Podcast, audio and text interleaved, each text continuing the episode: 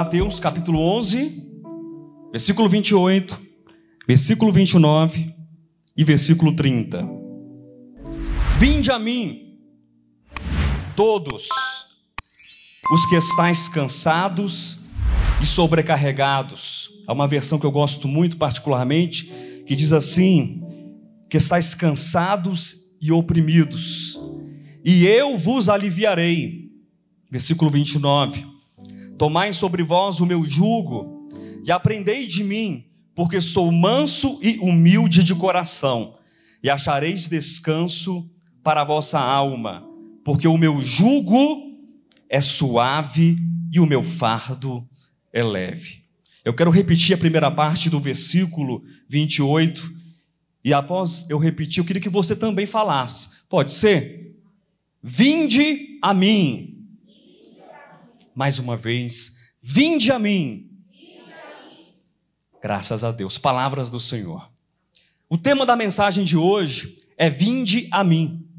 O convite de Cristo para um mundo cansado e sobrecarregado, ou o convite de Cristo para um mundo cansado e oprimido. Queridos, nós sabemos que estamos vivendo em um mundo cansado. Nós estamos vivendo em um mundo oprimido. E esse convite, eu acredito que nos tempos que nós estamos vivendo tem sido cada vez mais necessário que nós tenhamos de fato, da parte do nosso coração, não apenas a compreensão, mas também uma resposta positiva, eu espero.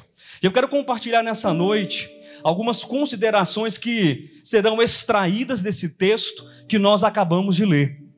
Não são muitas considerações, são poucas considerações, porque também é impossível esgotar, é, é impossível exaurir do texto que fala a respeito da palavra de Deus, é impossível exaurir a grandeza e a profundidade da própria palavra porque a palavra é o Verbo, porque a palavra é o Senhor, porque a palavra é o Cristo. Mas eu quero apresentar algumas considerações, e dentre algumas dessas considerações que eu trouxe para compartilhar com você nessa noite, eu postei nessa manhã, juntamente com a mensagem, com o título, com o tema. Quem recebeu de modo privado, ou recebeu de repente no grupo, uma boa parte recebeu. Eu postei abaixo um convite para os irmãos estarem aqui, e os irmãos aqui estão, dizendo que eu gostaria de compartilhar, gostaria de falar a respeito de três perguntas que precisam ser feitas, e preste atenção nisso. Três perguntas que precisam ser feitas e precisam ser respondidas simultaneamente. E embora essas três perguntas elas possam aparecer em um momento ou outro da ministração, eu não quero que você fique preocupado com a estrutura da mensagem, com o tópico 1, o tópico 2, o tópico 3, e quando a pergunta 1, a pergunta 2, a pergunta 3, ela será respondida. Não. Mas eu quero que você tome essas três perguntas como se fosse o trilho, a rota, a bússola, para que nós tenhamos a compreensão do tema dessa noite, mas também tenhamos a compreensão daquilo que Deus constantemente está falando conosco por intermédio de Cristo. A partir desse versículo que nós lemos, que diz o quê? O início, vinde a mim. A primeira pergunta que precisa ser feita é: quem fez o convite? Quem fez esse convite? Esse convite não é meu, viu, Rodolfo? Eu sou apenas um mero, um mortal que está lendo o convite.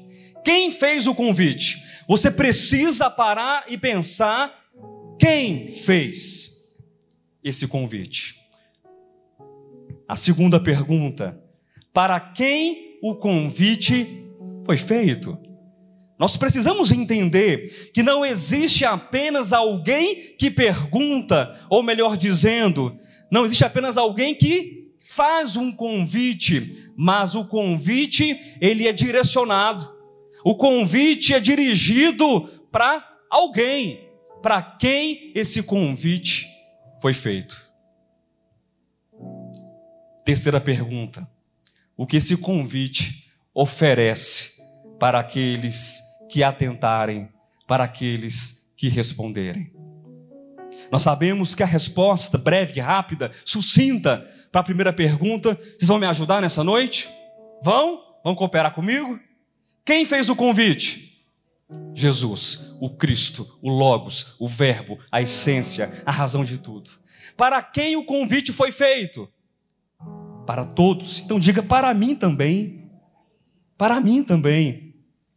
O que o convite oferece? Alívio, descanso para todo homem que for até Cristo. E quando nós falamos de homem, quando nós falamos de raça humana, da espécie humana, nós sabemos que o ser humano, ele tem, ao longo das eras, ao longo dos tempos, cada vez mais, desde que adquiriu consciência de si mesmo, ele tem buscado coisas, sim ou não? Tem buscado respostas, tem buscado conhecer mais quem ele é, tem buscado conhecer a respeito do mundo onde ele vive, e nós alcançamos façanhas nos últimos séculos. A evolução da tecnologia, da ciência, o que nos separa, o que nos distingue do, dos animais, o nosso poder de comunicação, a linguagem, o poder de criar e desenvolver cultura, nós olhamos então e entendemos e percebemos que de fato o ser humano é uma criatura tremenda. Sim ou não, pessoal? O ser humano é uma criatura extraordinária, mas nessa busca por conhecimento, nessa busca por verdade, nessa busca, de repente, por saber quem ele é, de onde eu vim, o que eu estou fazendo aqui, para onde eu estou indo, o homem tem se perdido também. Há duas categorias muito, muito claras, categorias bastante, como eu posso colocar, marcantes e definidas dessas inúmeras buscas do ser humano. Talvez eu possa dizer que a primeira categoria é daqueles que buscam algo que é maior do que si mesmo, do que o próprio homem. Não há pessoas que olham para si, olham para o mundo e falam assim: existe alguma coisa maior do que eu? Sim ou não? Então eu preciso buscar e alguns encontram, ou supostamente encontram, essa resposta na filosofia, e a filosofia traz uma resposta. Outros encontram essa resposta na religião, ou nas várias religiões, ou na religião específica A, B ou C. E então a pessoa diz assim: Estou satisfeito com essa resposta. Outros dizem: Pare, para, para, para, eu não, eu não concordo com isso. É o segundo grupo, de repente, que aqueles que não buscam algo maior, mas dizem assim: Eu sou o maior, eu sou a própria grandeza, eu não preciso de nada, eu não preciso de ninguém, eu não preciso de Deus. E muitos, não todos, mas a ciência assim o fazem e assim também se comportam. Mas enfim, o homem tem buscado respostas, o homem tem buscado entender quem ele é. E o homem, ao fazer isso, pelo menos o primeiro grupo, que entende que existe algo maior do que ele, são pessoas que, conforme diz Dostoiévski, o poeta e romancista russo, encontram dentro de si uma carência e um vazio quem já se sentiu vazio alguma vez? Quem já se sentiu carente alguma vez? De tudo que eu perguntar em relação à carência, a vazio, a, a se sentir perdido, a se sentir fora do prumo, acho que você vai levantar a mão junto comigo. E esse poeta, Dostoiévski, disse o seguinte: existe um vazio no homem do tamanho de Deus. é muito parecido com aquilo que está escrito em Eclesiastes capítulo 3, versículo 11, que Deus colocou dentro do homem a eternidade. E o homem busca então esse preenchimento. E como Paulo também declara na sua fala no Areópago em Atenas, Atos capítulo 17, versículos 26 e 27, que o homem foi criado a partir de um só princípio gerador, de um princípio organizador, de um princípio essencial e vital, que é o próprio Logos, é a vida, e toda a raça humana procedeu desse princípio, e diz o versículo 27, procedeu, foi criada para buscar a Deus. Nós fomos criados para buscarmos o Senhor. Nós fomos criados para buscar Deus. Ainda que muitos estejam, como disse Paulo, tateando.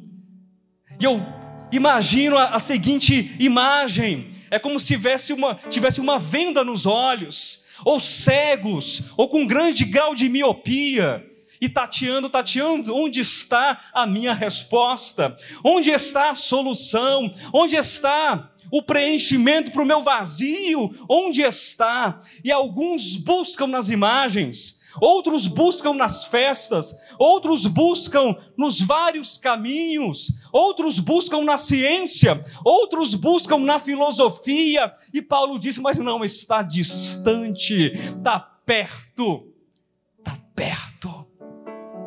E o mesmo apóstolo em Romanos 10 fala que está perto, está dentro de nós, está no nosso espírito, está no nosso coração. E o homem, à medida que ele vai caminhando, queridos, para obter essas respostas de quem ele é, se existe algo maior, infelizmente ele vai se perdendo. Infelizmente ele vai se perdendo, ele vai perdendo o rumo, vai perdendo o foco, é aquilo que nós entendemos nas Escrituras como sendo pecado. E calma você, para não dizer que pecado é usar uma camiseta preta ou pregar de calça jeans. Calma você para não dizer que pecado é comer a carne de um leitão. Calma você para não dizer que pecado é beber uma cervejinha ou um chopp bem gelado. Calma você para não dizer que pecado é isso, isso, isso, isso, que eu não vou repetir mais que vocês já sabem. Pecado é ramartia, é desviar do alvo. O homem nessa busca tem se desviado, porque se depara consigo mesmo, se depara com o ego, se depara com a sua condição, se depara com a sua natureza, se depara com ele. E quando ele olha para dentro, ele percebe, ele vê que existem coisas que estão fora do lugar. Quem está entendendo, diga amém. Pastor, mas ele busca ou não busca? Ele busca. Mas às vezes essa busca não causa um encontro, causa um desencontro, porque o homem está perdido em vários caminhos e não entende que o que lhe basta não são vários caminhos, mas é o caminho. O homem está perdido em várias verdades, mas não entende que o que lhe basta, o que lhe nutre, é a verdade. O homem está buscando viver até eternamente, fazendo um mapeamento do genoma, procurando viver mais 150, 200, 300 anos, vencer a morte, criogenia, ir para o espaço, dominar o cosmo, mas não entende que a vida não está lá fora, mas a vida está aqui dentro, e a vida é o Logos, a vida é Deus em nós. E embora Dostoiévski tenha dito acertadamente que existe um vazio no homem, mas há um paradoxo, um paradoxo aqui, porque o homem está vazio quando ele procura fora de Deus o seu preenchimento. Porque, ao contrário, quando o homem olha para dentro de si e entende que ele é habitado por Deus, que ele é templo de Deus, ele entende que não nasceu vazio. Você não nasceu vazio. Você não nasceu vazio. Mas para aqueles que estão perdidos, para aqueles que estão tristes, aqueles que se sentem vazios, nós nos deparamos com esse convite aqui, de Mateus capítulo 11, versículo 28. Vinde a mim. Vinde a mim. E esse convite é feito por quem? Foi a primeira pergunta. Pastor Josué Argolo fez o convite para vocês. É isso? Não? Bispo Alexandre Rodrigues. Mahatma Gandhi. Não? Confúcio. Não? Siddhartha Gautama. Não? Quem mais poderia fazer? Pessoa de, de peso, de autoridade. Diga aí, Cádia, você que conhece. Buda, Siddhartha. Quem mais poderia fazer um convite desse? Oi? O Papa? Papa Chico. Gosto do Papa Chico. Não, não, não, não. Madre Teresa, Padre Chico, Buda, Confúcio, grandes nomes, grandes vultos, nenhum deles. E eu não estou desprezando nenhum. Mas eu estou dizendo para você que existe somente um que é capaz de trazer ao homem a resposta definitiva. Existe somente um que é capaz de trazer ao homem a sensação de preenchimento de todo o seu vazio existencial não é a política, não é a religião, não é a ciência, não são os costumes, não é a moda, não é o dinheiro, nada é capaz de preencher o homem, somente aquele que faz o convite para aqueles que estão cansados, oprimidos e sobrecarregados. É o Cristo de Deus. Cristo faz o convite. E ele faz o convite para todos. Olha isso aqui. Vinde a mim. Alguns, alguns poucos que estiverem cansados. Se você tiver de repente, porque talvez você não esteja, todos que estão cansados. E há quem não esteja cansado? Será que existe alguém que não esteja cansado? Pastor, mas como? Cansado, eu estou bem, eu estou vigoroso. Estou aposentado, inclusive, eu não me canso muito. Ou trabalho de segunda a sexta-feira, meio período, viu, Líbia? Isso é para poucos, viu? Isso é para poucos. É muito estudo, muita oração, muito jejum, muita campanha. É não, vai estudar mesmo. Trabalho meio período, durmo bem, me alimento bem, moro muito bem, viajo, Cansaço nem nenhum estresse. Eu não estou falando dessas questões. Eu estou falando de um cansaço, de uma fadiga, de uma necessidade que a nossa alma precisa, ou nossa alma, melhor dizendo, ela tem. E somente o Cristo é capaz de aliviar, porque você pode estar abarrotado de coisas, você pode estar como Jó, cercado de uma sebe, cercado de uma torre, cercado de um castelo, com bens, com tesouros, com riquezas, com filhos, com tanta coisa, mas ainda assim não entender que a sua alma está vazia, cansada, oprimida e sobrecarregada. Todo ser humano precisa de alívio, todo ser humano precisa de paz, de graça, de recuperação e de descanso. E somente o pastor, esse aqui, que é o pastor de João, do Evangelho, é o bom pastor que entregou a vida pelas suas ovelhas, é o bom pastor que conduz as suas ovelhas, do Salmo 23, para pastos, para campos que são verdejantes, para águas límpidas e tranquilas. Somente esse pastor, esse Senhor, é capaz de nos aliviar. Enquanto eu lia esse texto, Eu sou muito curioso, já falei para vocês, né? Sou muito curioso. O que eu não tenho de tamanho, eu tenho de curiosidade. Eu li esse texto e eu perguntei assim: Senhor, o que, que significa esse jugo? É uma canga, tudo bem, isso é muito óbvio, né? Tomai sobre vós o meu jugo. Tomar o jugo. É aquela canga. Quem conhece aqui aquelas cangas, aqueles jugos? Conhece? Na roça tem muito, não tem? Que tá é um parzinho de bois, é isso? E aí tem o quê? Uma peça de madeira que é colocada, sim ou não? Colocada onde? Onde é colocada? Me ajuda aí. No rabo do boi? Hã? Nas costas ou preferencialmente a Vera colocou no pescoço. Por que será? Vamos utilizar isso como uma metáfora para as nossas vidas. O primeiro ponto que eu quero compartilhar aqui das perguntas que foram feitas. Quem fez o convite? Foi Cristo. Olha lá, não foi o Papa Chico, foi Cristo. E ele faz o convite: vinde a mim, os que estão cansados, oprimidos. E há aqui nesse convite porque o convite não é só o versículo 28, não, gente. Tem o versículo 29 também. Tomai sobre vós o meu jugo.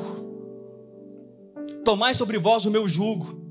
E é interessante, até anotei aqui, que a palavra jugo, nesse texto original, existem muitas, muitos significados, mas um me chamou a atenção que diz assim: esse jugo aqui, juntar, unir, especialmente através de um jugo.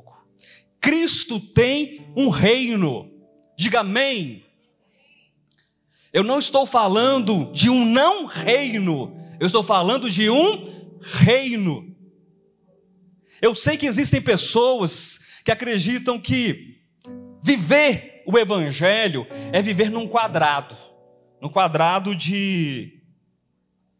Deixa eu ver aqui, onde eu, eu poderia estar. Talvez de 30 por 30. Apertado? 30? 40 por 40?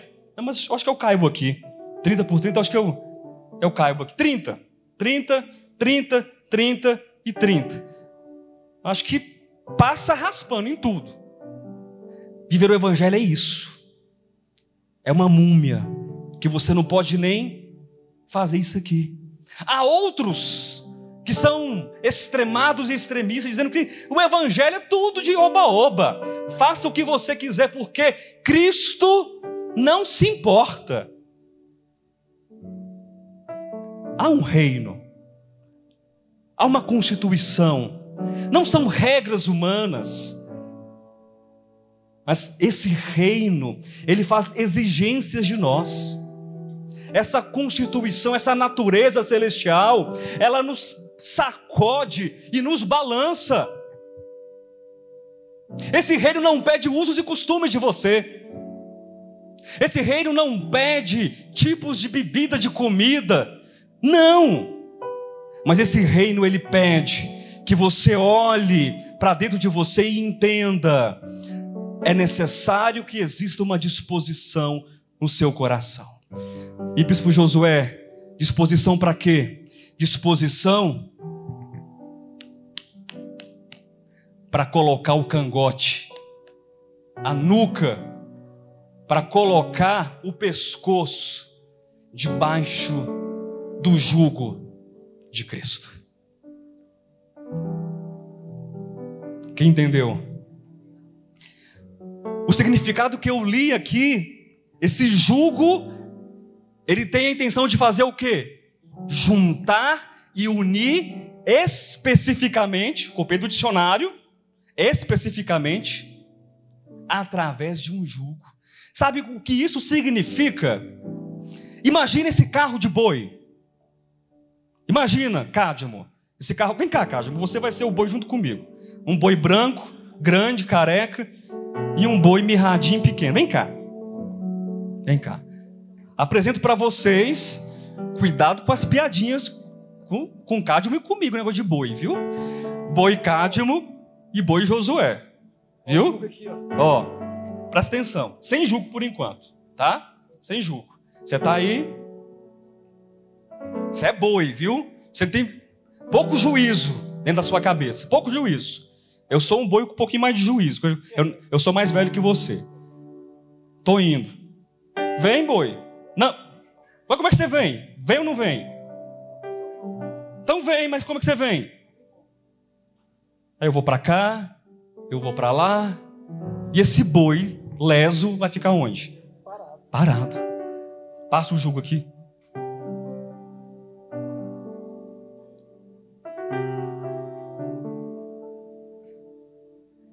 Entendendo? Diga amém.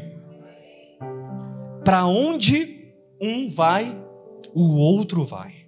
E a vaca não vai para o brejo. Senta lá, cá, Dilma. Porque o condutor é Cristo. O condutor é Cristo. Mas eu preciso confiar. Nós não podemos ser aqueles, conforme escreveu Jeremias, capítulo 2, versículo 13, que homens que cometeram grandes males, dois grandes males, o primeiro abandonaram o Senhor, o manancial de águas vivas. Esse foi o primeiro mal. O abandono e o segundo, eu não preciso do manancial, eu vou cavar a minha cisterna, eu vou ter aqui o meu poço artesiano, 35 metros de profundidade, com, com bomba elétrica. Vou achar até petróleo porque eu não preciso. Nós somos aqueles que falam, que pensam e que vivem a verdade de estar com o nosso coração, com o nosso pescoço debaixo do jugo de Cristo, do governo de Cristo, da autoridade de Cristo. Diga amém. O reino de Cristo não segue o padrão e o modelo do mundo. Quem sabia disso? Não segue. Porque quando a gente fala de seguir o modelo de Cristo, ou o reino de Cristo, não significa oprimir, não significa maltratar, não significa humilhar, em nome de uma suposta verdade. Queridos, eu estou tão cansado. Eu tenho 43 anos de idade, eu nasci na fé, bem dizer. É claro que eu fui chamado em dado momento, mas pai, mãe, tio, avó, todo mundo, até o papagaio fala em línguas estranhas na casa dos meus pais. Cachorro late em língua, todo mundo pentecostal e fala. Gerações e gerações, acho que todo mundo crente. E eu vejo tudo isso e me angustia o coração. O quanto que existe divisão entre os cristãos, entre os evangélicos. O quanto que, que existe de egoísmo, de luta, de briga. Quer ter uma ideia? A falta de foco que as pessoas têm eu não vou entrar nos méritos porque nós temos aí um material grande na internet. Nem concordar ou entender o que é a Páscoa, os cristãos não sabem. E eu não vou entrar em detalhes, viu, Rodolfo? Não insista comigo que eu não vou explicar nessa noite o que é a Páscoa. Como diz o bispo Alexandre, ele não está aqui hoje, mas eu vou colocar agora ele. Né, que ele fala assim: procura o bispo Josué, busca o bispo Alexandre, que ele vai falar para você o que é a Páscoa. Mas não é muita coisa do que estão dizendo. Tem gente que prefere então esse julgo da religião, dos usos, dos costumes, do pode e do não pode. Eu li um artigo recentemente nessa semana que uma determinada denominação, não vou citar o nome, as irmãs estavam já, depois de muitas vezes fazendo abaixo assinado para as lideranças, para os episcopos dessa denominação, para que elas pudessem, dá licença aqui, meu irmão, fazer, além disso aqui, ó, além de tocar órgão, de tocar trompete, de tocar violino, de tocar outros instrumentos, porque é proibido santidade ao Senhor. Mulher não pode tocar outras coisas, mulher não pode fazer isso, mulher não pode aquilo outro. É interessante que essa denominação, isso passou a vigorar em 1961. Por quê? Por conta de uma resposta ao movimento feminista na década de 60. Ou seja, os pastores olharam: mulher está ganhando espaço no mundo, aqui não. E eu me canso de ver igrejas, evangelhos falsos, que são misóginos, que tratam as mulheres como se fosse coisas de terceira ou quarta categoria. Eu me canso de ver esse tipo de julgo em igrejas e falsos evangelhos, de evangelhos de igrejas que são homofóbicos, que são racistas, que são preconceituosos. Nós precisamos arvorar uma bandeira dizendo não, o jugo que nós queremos, a direção que nós queremos, o governo que nós queremos, a autoridade que nós queremos não é igual do mundo, porque no mundo existe racismo, no mundo existe misoginia, no mundo existe preconceito, homofobia, xenofobia.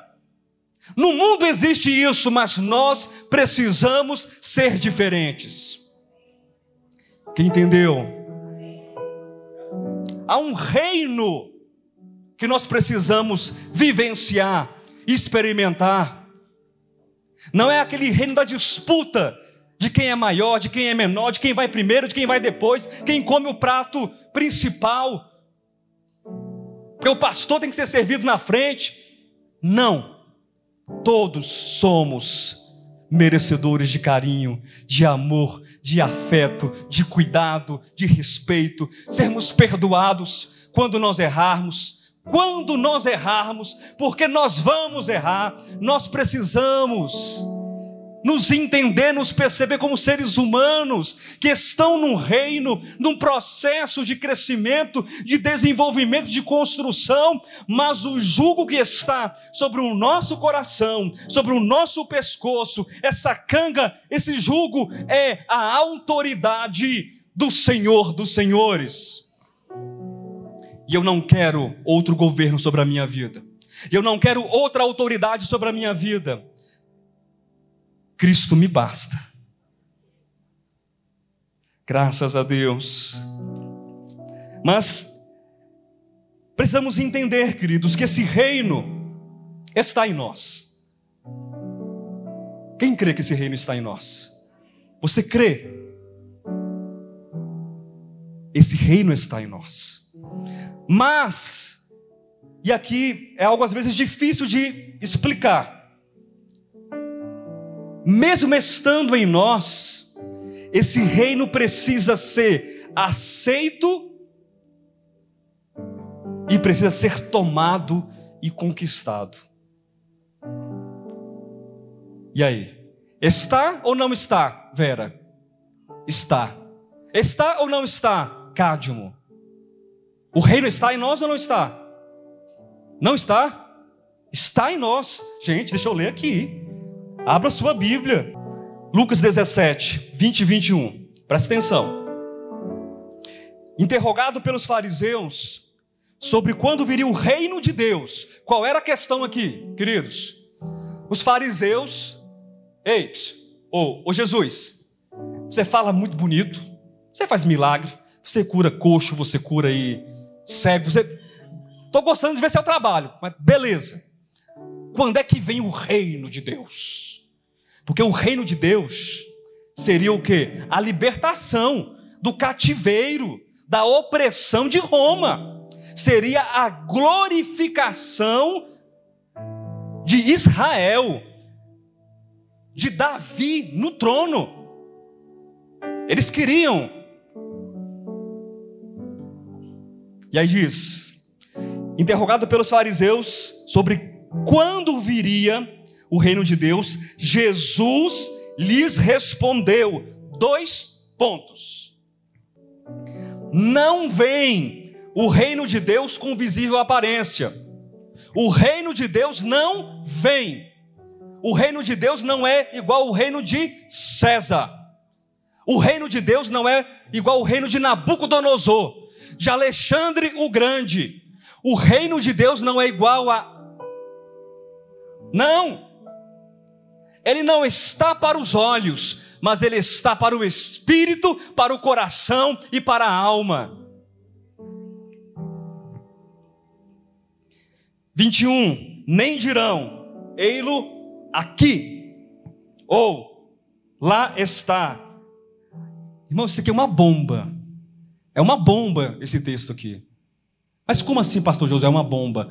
Porque os bilhões e bilhões de cristãos no mundo, muitos não querem entender isso aqui. Onde está o reino?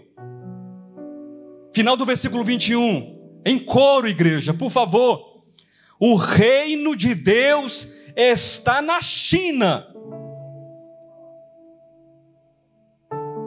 O reino de Deus está no Japão.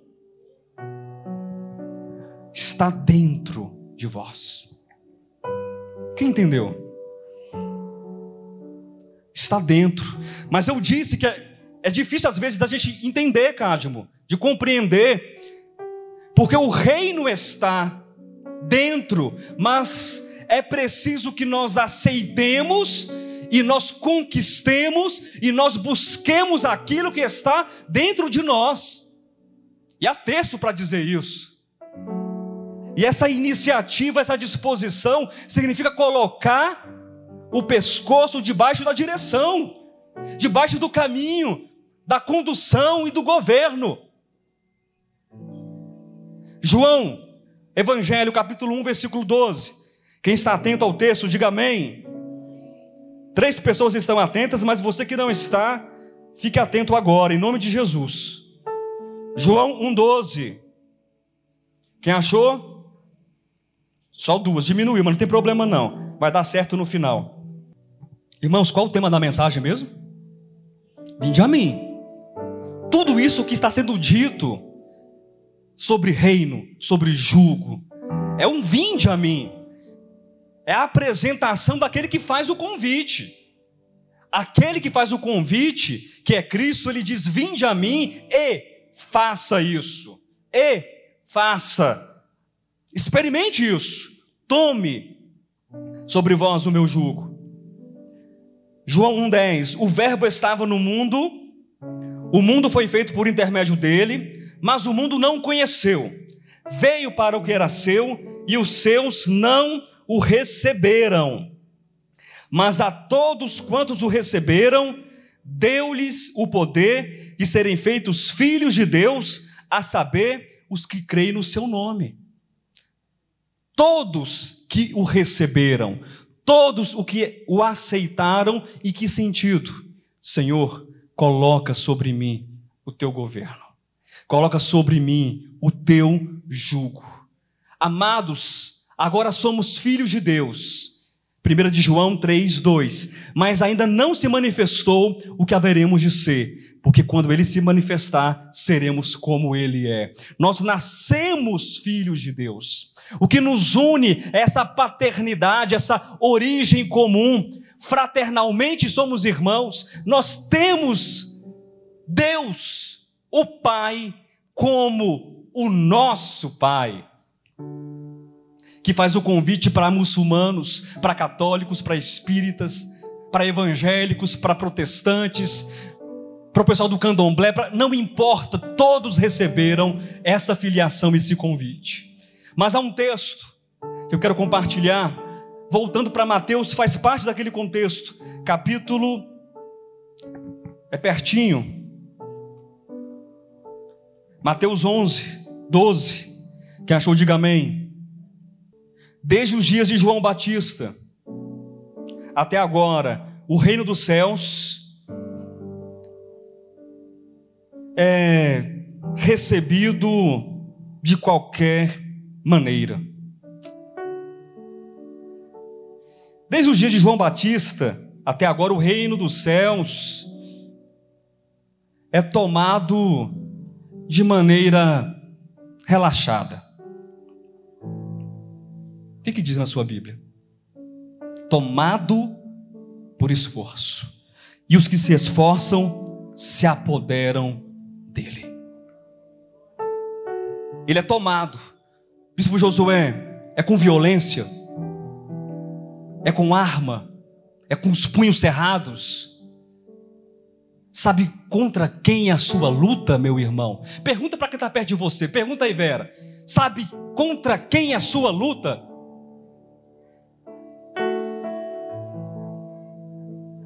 Faça assim com o dedo. Faça assim. Faça assim. Vira.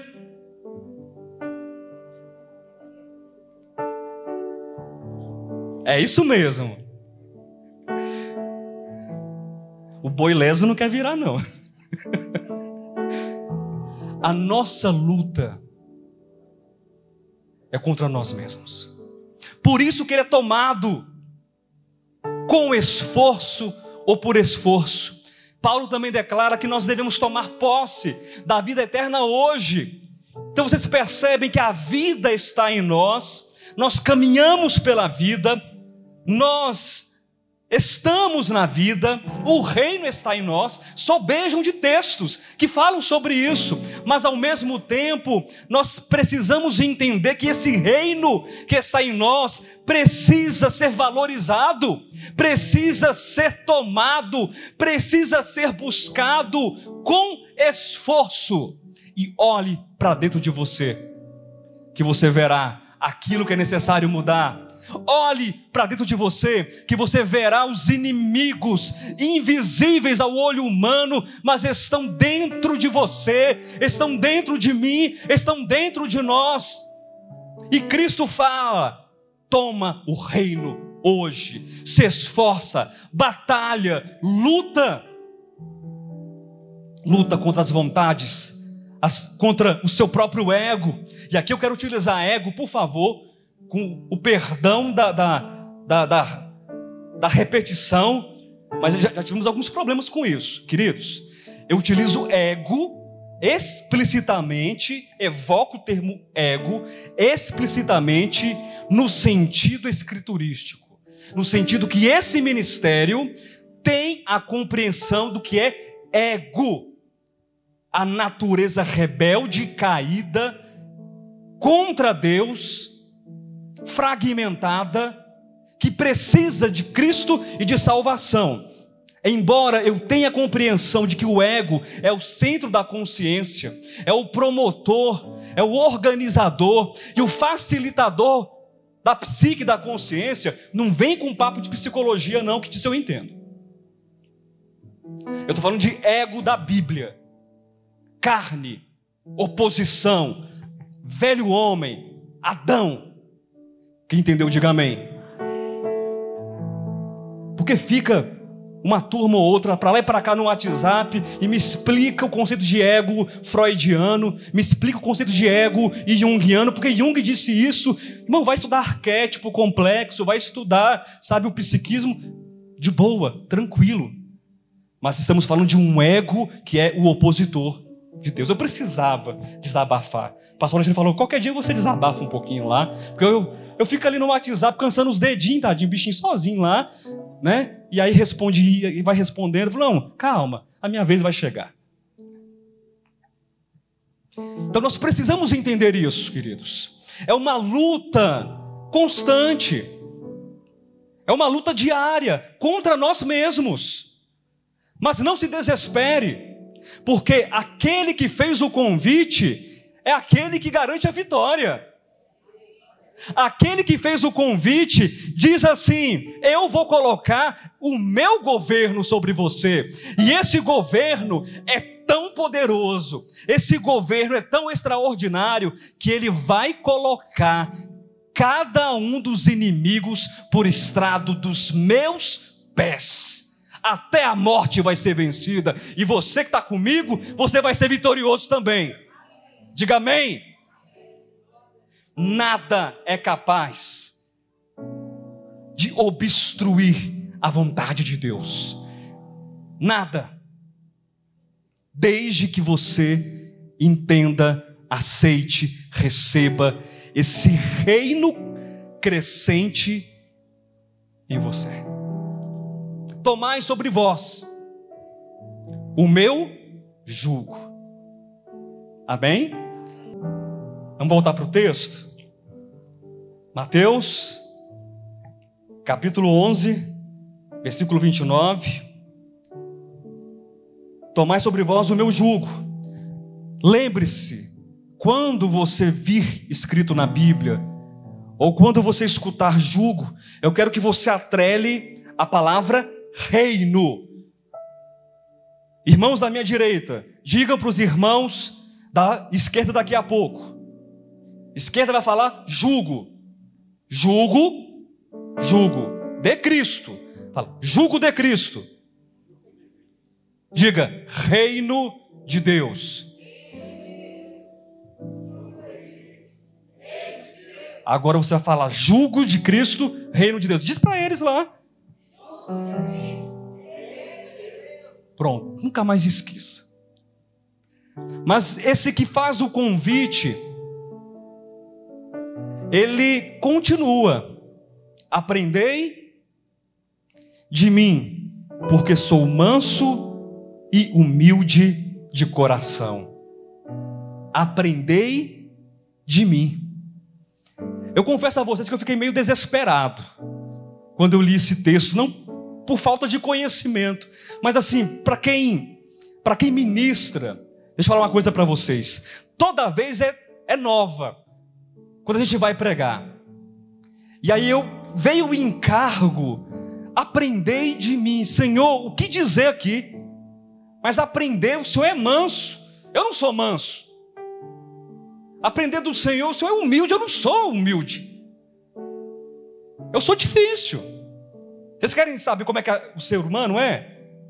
Só um pouquinho assim, uma, uma palhinha. Guarda o texto aí. Vai lá para 2 Timóteo. Eu preciso ler esse texto para vocês. Revelação do apóstolo Paulo para os nossos dias. 2 Timóteo, capítulo 3. Mas não esquece do aprender, não, tá? Eu só quero te mostrar aqui quem é o homem, o que nós somos porque eu disse para vocês que nós precisaríamos, ao longo dessa mensagem, responder três perguntas. Quem se lembra? Quem fez o convite? Cristo. Para quem o convite foi feito? Para mim. Mas e quem eu sou? Que tipo de, de pessoa, de ser humano eu sou? E a, a terceira pergunta: o que, que esse convite Oferece, a gente vai chegar. Agora, nós estamos aqui, sabe, na no meio, no meio. Essa segunda pergunta, ela está com o pé na primeira, e ela é a segunda, e ela vai para a terceira. Quem entendeu, diga amém. Quem não entendeu, espera mais um pouco, você vai entender. Essa segunda pergunta está com o pé na primeira. Quem fez o convite? Cristo. A segunda, que é ela mesma, para quem foi feita? Foi feito o convite? Para mim, para nós, para o mundo. E o que acontece com esse convite aqui? Quais são os resultados? O que, é que ele oferece? Mas escuta aí, segura aí. 2 Timóteo 3, do versículo 1, eu vou ler até o versículo 4. Sabe, porém, isto. Paulo falando para Timóteo, escrevendo: Nos últimos dias sobrevirão tempos difíceis, pois os homens serão amorosos, pois os homens eles serão generosos e distribuirão o pão com o próximo. Os homens serão humildes. Os homens serão desapegados. Os homens falarão bem do seu amigo, do seu próximo. Os homens serão obedientes aos pais desde piquititim. Pai, o que, é que o senhor deseja? Mãe, o que a senhora deseja? Os homens serão gratos por tudo aquilo que, que eles têm. A minha versão, eu acabei de ler aqui em, em, em Satanás 4, 5. Gente, vamos ler de verdade. Você sabe que eu gosto dessa graça aqui, né? Eu sei que eu sou previsível, não tem problema. Pode falar, gente. Hã? É não, né? Tá certo. Eu sei que você sabe que eu vou fazer. Eu sei que você sabe que eu vou fazer. Mas não me julgue por isso, não. Sabe, porém, isto: nos últimos dias sobrevirão tempos difíceis. Pois os homens, vá anotando, serão ego, olha o radical aqui, egoístas, amor a si próprio, avarentos, jactanciosos, arrogantes, blasfemadores, desobedientes aos pais, ingratos, irreverentes, desafeiçoados. Desafeiçoado não é quem é feio, não, tá? É quem não tem afeto, quem não tem carisma, não tem amor pelo outro. Implacáveis, caluniadores. Olha isso aqui. Sem domínio de si. Falta julgo, não falta pessoal. Falta julgo de Cristo. Falta autoridade. Falta governo celestial. Cruéis. Irmãos, não parte o coração quando a gente assiste o Fantástico, lê as notícias do Google, assiste o jornal, seja do que for, da matança, da morte. Eu não vou entrar em questões políticas. Eu não sou diplomata, não me formei em relações internacionais.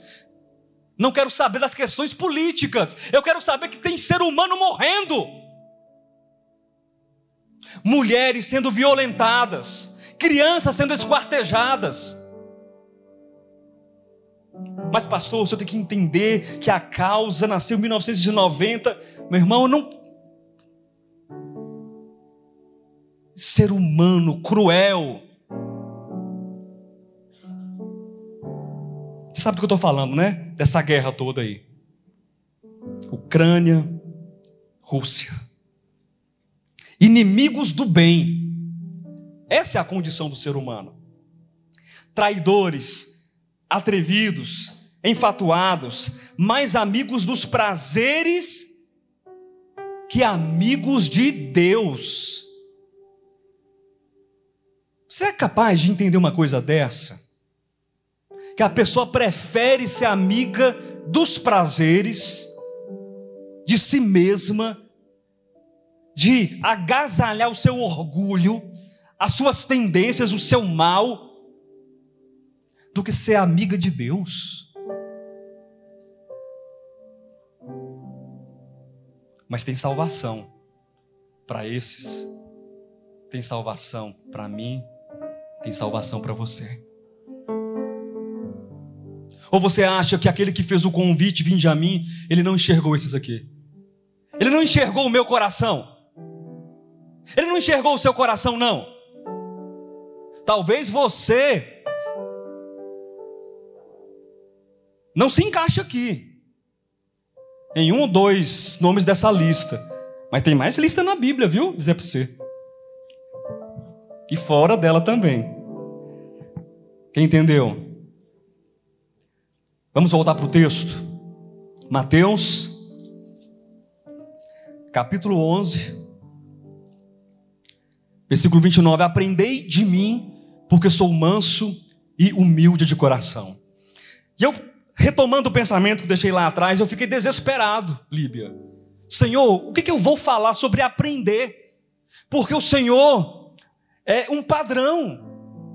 Cristo é a figura canônica, é a régua, é a vara de medir. Ele é o perfeito, ele é o santo, Vera. Ele é o justo, ele é o correto, ele é o manso, ele é o humilde.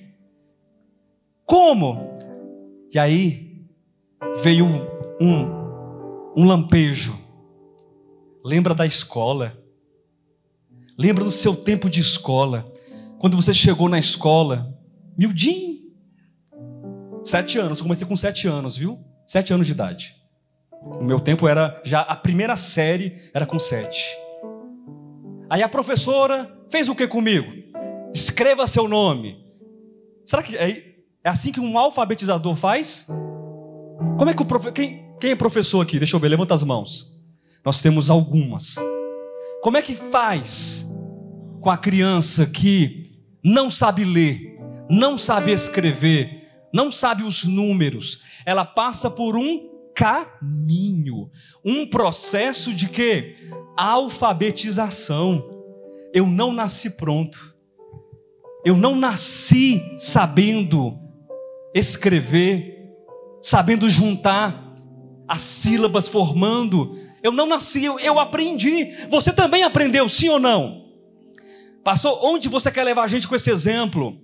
Aprender humildade é um processo. Aprender mansidão é um processo. É uma pedagogia divina que nos convida a entrarmos nesse processo e falarmos: Senhor, eu vou aprender. E não é com Papa Chico, não é com Gandhi.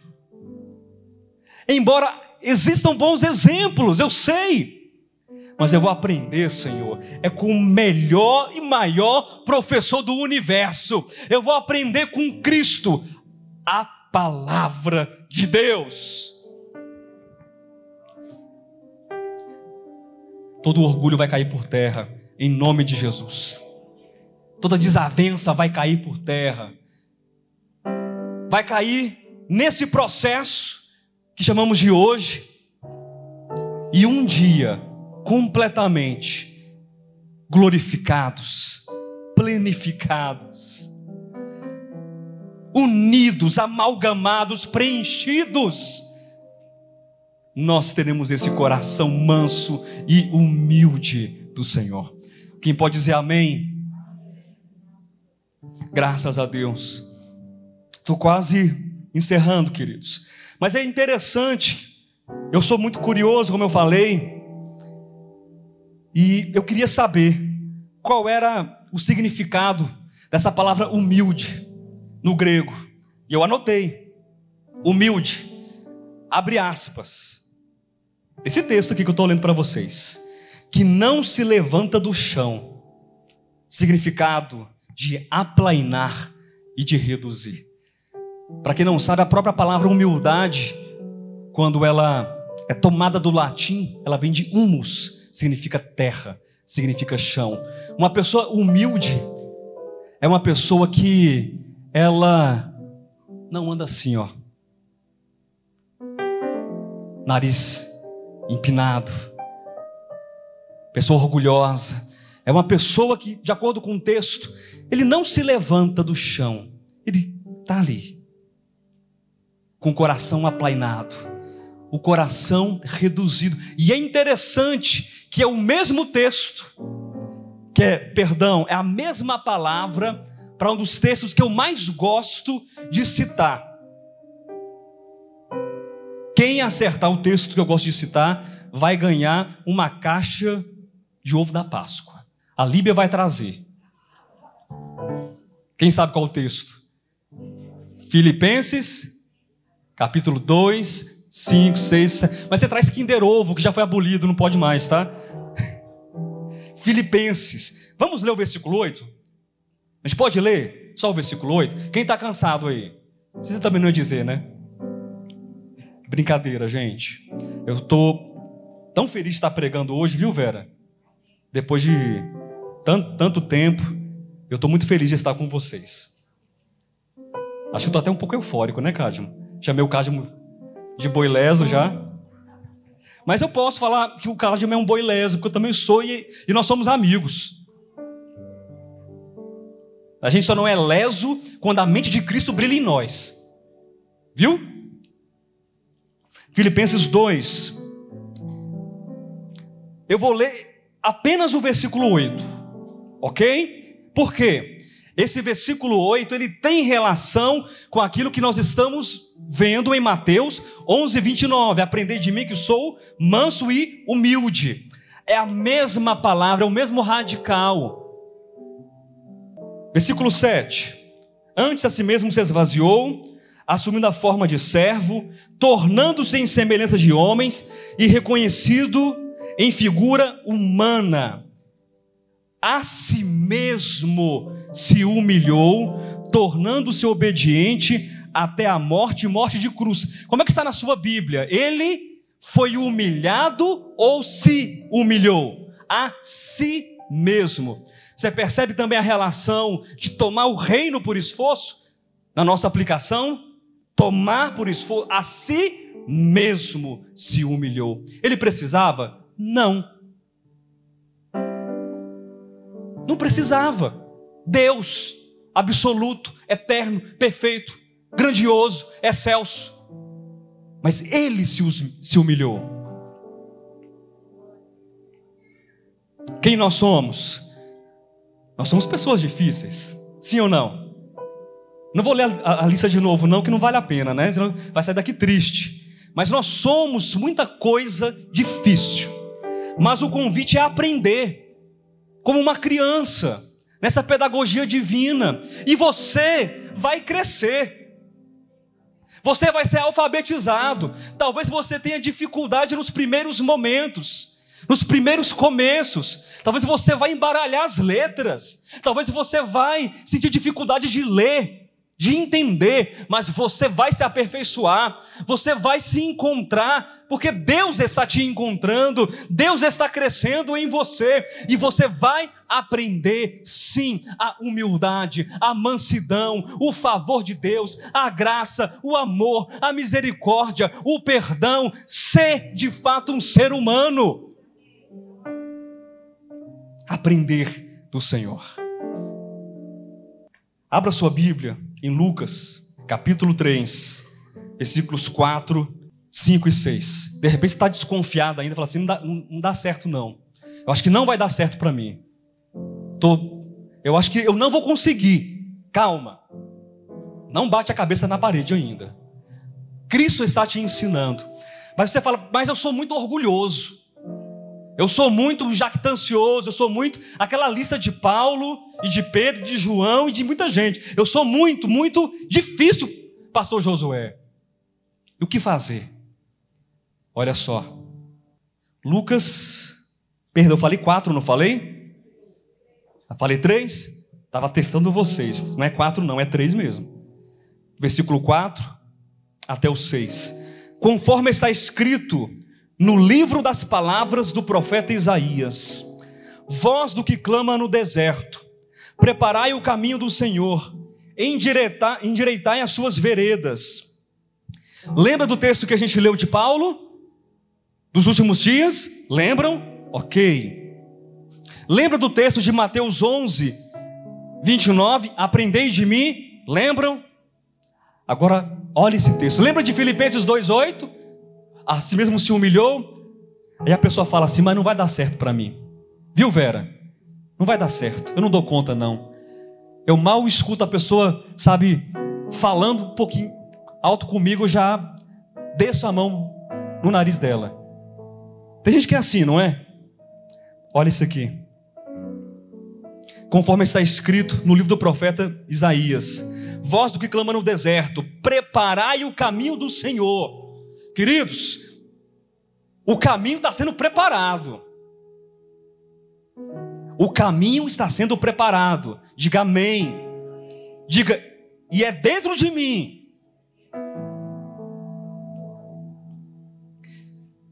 Endireitai as suas veredas, todo vale será aterrado, e nivelados todos os montes e outeiros os caminhos tortuosos serão retificados e os escabrosos aplanados. Essa palavra, tanto aplanar quanto nivelar, lá do texto de Isaías, na Septuaginta, é a mesma de Filipenses 2:8, é a mesma de Mateus 11:29. Todos os caminhos erguidos com orgulho, os outeiros serão humilhados, reduzidos e aplanados. Esse caminho não é do lado de fora. Deus não está preocupado com montanha. Deus não está preocupado com estruturas físicas. Deus está preocupado é com o coração e todo o orgulho, tudo aquilo que estiver tortuoso, vereda torta, haverá um nivelamento, haverá um apaziguamento, haverá um direcionamento, uma autoridade, uma transformação, uma ação sobrenatural de Deus dentro de nós. E o versículo 6 diz: E toda carne verá a salvação de Deus. Toda carne. Toda carne verá, o mundo inteiro verá a salvação de Deus, porque o mundo conhecerá e expressará a humildade, a mansidão, a sabedoria, o coração e o amor de Deus. Porque se vinde, ele ultrapassa o tempo. Esse vinde ultrapassa as nações. Esse vinde ultrapassa as cercanias e os currais das religiões. Esse vinde é para todo homem. Tomar o jugo, o reino, aprender nessa pedagogia divina, sabendo que toda dificuldade vai ser vencida em Cristo Jesus. E aí, para encerrar, Volta lá para Mateus 11, 29. E achareis. Glória a Deus. Você pode dizer glória a Deus. Quem toma o jugo de Cristo, quem aprende de Cristo, achareis descanso para a vossa alma. Glorificado seja o nome do Senhor. Achareis descanso para a vossa alma. Não importa a tribulação, não importa o tamanho da dificuldade, do seu desespero, das crises internas ou externas, o nosso descanso é o Senhor. E eu acho esse texto lindo, porque diz que achareis. E eu procurei um texto correlato que pudesse aprofundar o nosso entendimento desse achareis. E olha o que eu achei sobre achareis. Mateus, capítulo 13, mais à frente, um pouquinho. Versículo 44. O reino dos céus. Essa mensagem fala sobre o que, queridos? De hoje sobre o reino, sobre o jugo de, de, Cristo, sobre a autoridade, sobre o vinde, o reino que está em nós. Mas o reino céu, dos céus é semelhante. Você percebe isso? Ele é semelhante ao quê? A um tesouro. O reino de Deus está ali. O reino de Deus está acolá. O reino de Deus, onde ele está? oculto. Está aqui, oculto. No campo. Você é esse campo. O qual certo homem, tendo achado, escondeu. E transbordante de alegria, vai vende tudo que tem e compra aquele campo. Ele não mede esforços.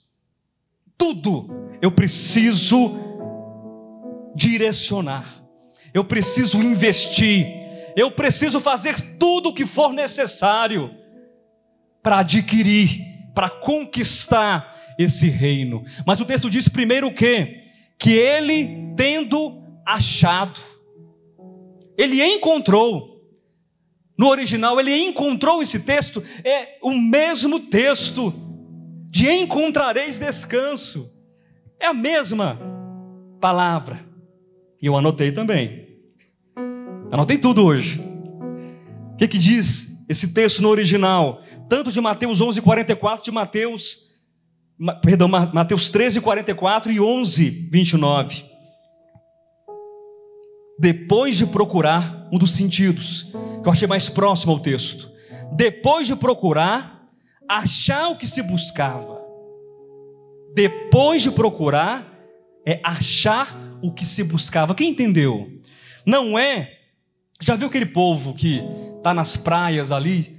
Acontece muito na Europa, né? Criança, adolescente, está ali andando e chutando, aí faz assim, caramba, uma moeda de mil anos atrás dos vikings, vou vender.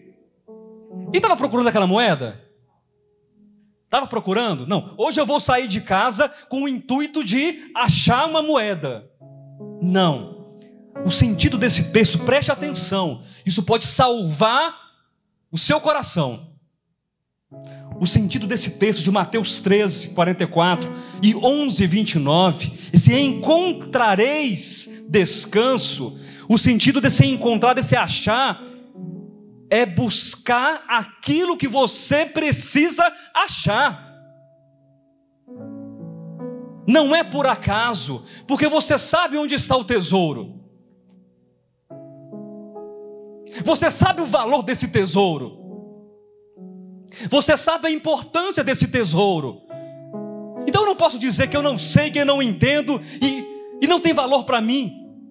Esse tesouro é Cristo está em mim, é incomparável. Eu vou fazer tudo, vender tudo.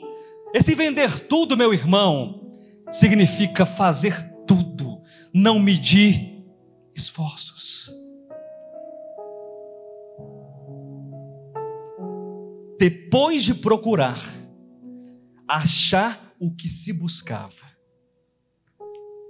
É buscar com intenção, é buscar com entendimento, é buscar sabendo que quando eu buscar, eu vou